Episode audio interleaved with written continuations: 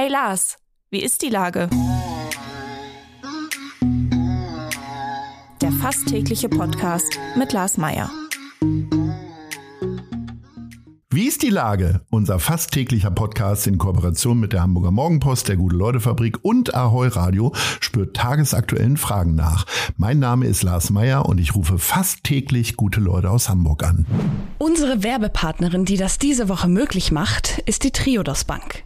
Als Europas führende Nachhaltigkeitsbank und Pionierin seit 1980 finanziert sie ausschließlich den ökologischen und sozialen Wandel. Für ein gutes Leben, heute und morgen. Und mit einem grünen Giro bei Triodos kannst auch du die Transformation vorantreiben. In Hamburg und weltweit. Das war Werbung. Herzlichen Dank. Heute befrage ich die NDR-Moderatorin Bettina Tietjen. Ahoi Bettina. Ahoi lieber Lars. Liebe Bettina, du hast eine runde Jubiläumssendung auf der roten Couch vor dir. Das rote Sofa feiert mit dir quasi 30-jähriges. Inka Schneider hat 20-jähriges und zusammen addiert sind es 50 Jahre Bettina und Inga beim roten Sofa.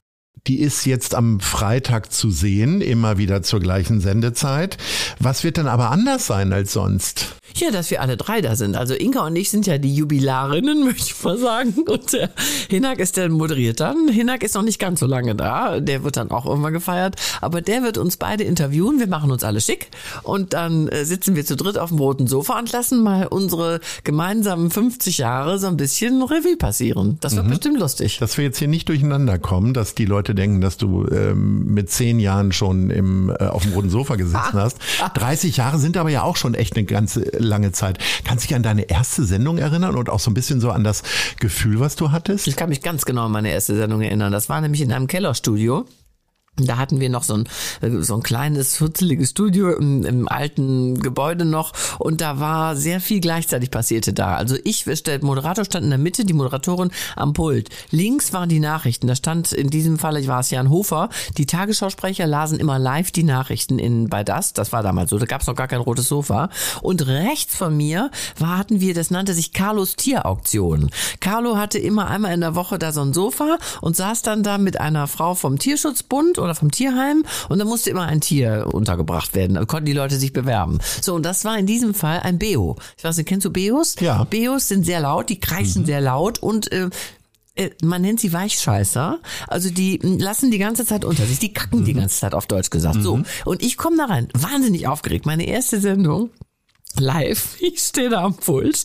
Links Jan Hofer, der mit seinen Nachrichten las. Rechts Carlo und dieser Beo, der die ganze Zeit schrie und schiss. Da habe ich gedacht, wo bin ich hier reingeraten? Wo bin ich reingeraten? Das ist ein Irrenhaus. Dann dachte ich, ach, da bist du genau richtig. Ich war nicht mehr aufgeregt, weil ich so lachen musste. Und ja, dann nahm die Sache ihren Lauf. Hast du äh, irgendwann so den Moment erlebt für dich, wo du gesagt hast, so jetzt kann eigentlich nichts mehr passieren, weil zwischendurch vielleicht mal eine Lampe runtergefallen ist, ein Gast ausgefallen ist? Also wann war so mal so ein bisschen Routine dabei? Oder darf das gar nicht. Doch, ich bin natürlich mittlerweile sehr routiniert, aber ich muss sagen, dieses äh, Live, wir sind ja immer live, es gibt ja gar nicht mehr so viele Live-Sendungen im deutschen Fernsehen, äh, das ist natürlich eine super Schule. Wenn du so viele Live-Sendungen gemacht hast wie ich, dann kann dich nichts mehr umhauen, dann kann dir nichts mehr passieren. Ich bin aber auch, muss ich sagen, als ich zu das kam, war ich ja schon relativ live er erfahren, weil ich schon beim Frühstücksfernsehen in Berlin moderiert hatte, immer jeden Morgen drei Stunden live. Also da erlebst du auch einiges. Und dann hatte ich ähm, die aktuelle Stunde beim WDR moderiert. Also ich hatte schon ein bisschen Erfahrung und äh, ich habe das sehr schnell schätzen gelernt. Also alles, was live ist, finde ich immer am allerbesten. Das geht raus, da kannst du nichts schneiden.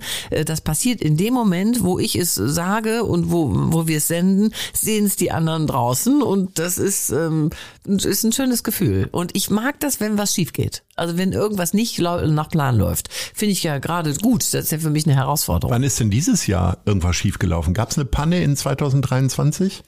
Also Pannen in dem Sinne, äh, was schieflaufen ist, äh, zum Beispiel wenn der Gast nicht kommt. Das passiert immer mal. Wie oft passiert sowas? Man kriegt also, es ja nicht mit, weil dann sitzt immer irgendjemand vom NDR irgendwie da, nee, oder? Nee, das, das kriegt man schon auch mit. Wenn der ja? Gast zu spät kommt zum Beispiel, wenn jemand im Stau steht oder ähm, irgendwas passiert ist, Flugzeug verspätet, Zug verspätet, dann kommen die manchmal fünf Minuten zu spät, zehn Minuten zu spät in die Sendung und dann ähm, muss man das entweder alleine überbrücken oder es springt mal schnell jemand von der Tagesschau oder Jarati Barber oder wer auch immer, wer gerade über den Flur läuft, muss dann rein rein und so lange das überbrücken. Früher hatten wir einen ganz tollen Aufnahmeleiter, Werner Michel hieß der. Der hat das immer gemacht. Der kam dann immer mit seinem Kopfhörer, saß der da auf dem Sofa und hat dann ein bisschen aus dem Nähkästchen geplaudert und hörte ja gleichzeitig immer, ah, okay, okay, geht gleich, gleich los, noch fünf Minuten, noch drei Minuten, dann ist er da.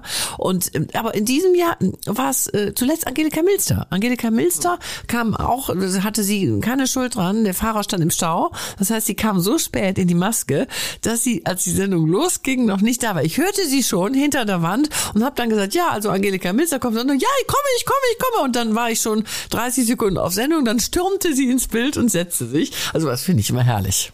In diesem Jahr haben äh, Fettes Brot ihren Rücktritt erklärt, beziehungsweise dass sie sich auflösen. Auf der anderen Seite haben die Rolling Stones wiederum nochmal ein neues Album rausgebracht mit einem Methusalem-Alter. Tolles Album. Ähm, an, an welcher Stelle fühlst du dich äh, dem einen oder dem anderen näher? Also äh, denkst du auch mal irgendwann übers Aufhören? Ich will dich da überhaupt nicht raushaben, aber äh, gibt es trotzdem so Momente, wo du sagst, ach, naja, komm, jetzt lass ich's? Oder bist du bei den Stones eher und du machst das auch noch mit 80? Also ich mache das, was mir Spaß macht und äh, solange das möglich ist, warum sollte ich damit aufhören? Ich mache ein bisschen weniger. Ich habe versucht, etwas zu reduzieren, äh, damit ich noch mehr Freiraum habe, auch für andere Dinge, die mir Spaß machen, sprich Reisen ähm, ähm, und meine Bücher schreiben und auch Lesungen machen. Also das, äh, den, Freiraum habe ich hätte ich gerne und habe ich auch. Aber ich mache meinen Beruf, also sprich mit Menschen mich unterhalten, ähm, schöne Momente schaffen im Fernsehen für die, die zuschauen. Äh, das mache ich wahnsinnig gerne. Und diese Camping-Sendung mache ich jetzt auch seit ein paar Jahren.